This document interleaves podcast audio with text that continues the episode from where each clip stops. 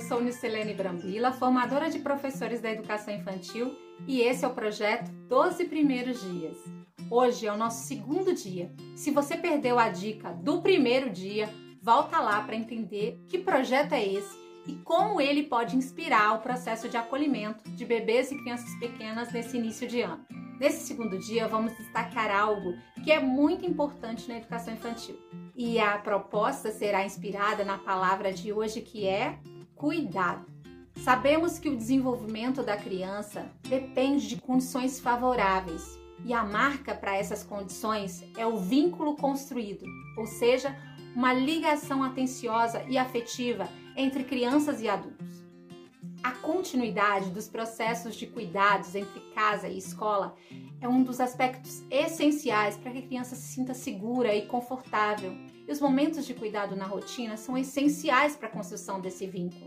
A gente já está cansado de ouvir que cuidar e educar são indissociáveis. E essa expressão a gente já sabe de cor.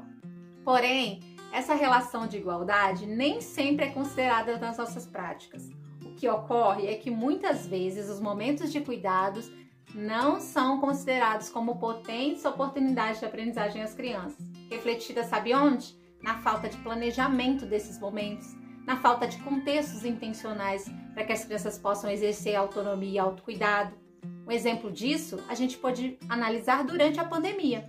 Apesar de termos a consciência de que os momentos de cuidado são singulares oportunidades de aprendizagem para as crianças, e que são parte do cotidiano das famílias, aliás, banho, sono, troca, alimentação, são momentos da rotina diária delas, seria muito lógico que no momento da pandemia essas atividades tivessem um lugar privilegiado nos nossos planejamentos. Mas você concorda comigo que não foi bem assim? Retoma seus planejamentos de 2020 e faça essa análise. Poucas, né? Foram as nossas propostas que privilegiavam esses momentos, não é mesmo? Por isso, hoje, a ideia é planejar intencionalmente um momento de cuidado, onde as crianças possam participar ativamente desse momento, seja no contexto remoto ou presencial. Escolha um momento da rotina para planejar espaços e materiais que favoreçam as ações das crianças no cuidado.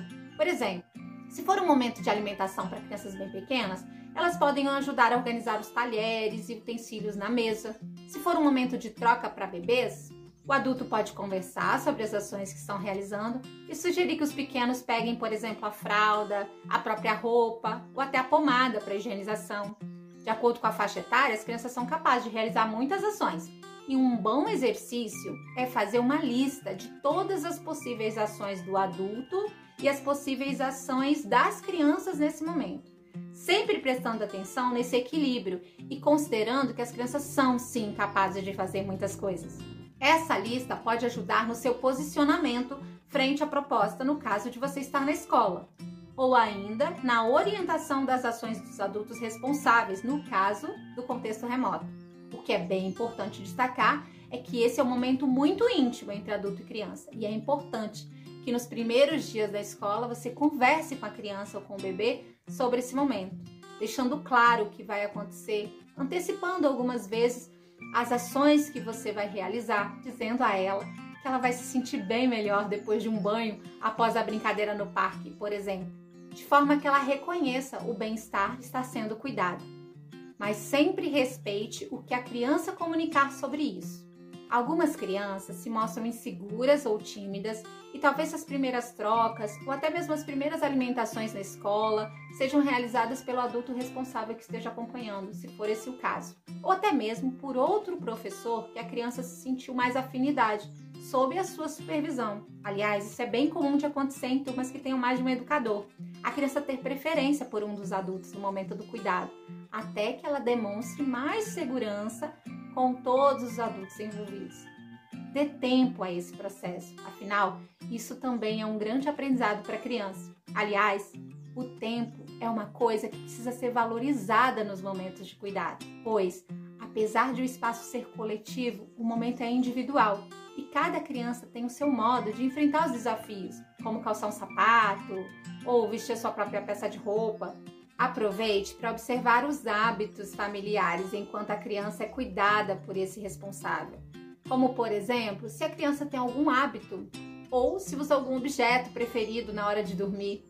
O mais importante nessa sugestão de hoje é planejar com intencionalidade, para que esse seja um rico momento de cuidado e autocuidado, de modo que a participação da criança seja garantida. Bom, agora é com você e eu te vejo amanhã, no terceiro dia dos 12 primeiros dias. E eu já vou te contar qual é a palavra de amanhã para te deixar bem entusiasmada. A palavra de manhã é natureza. Até lá!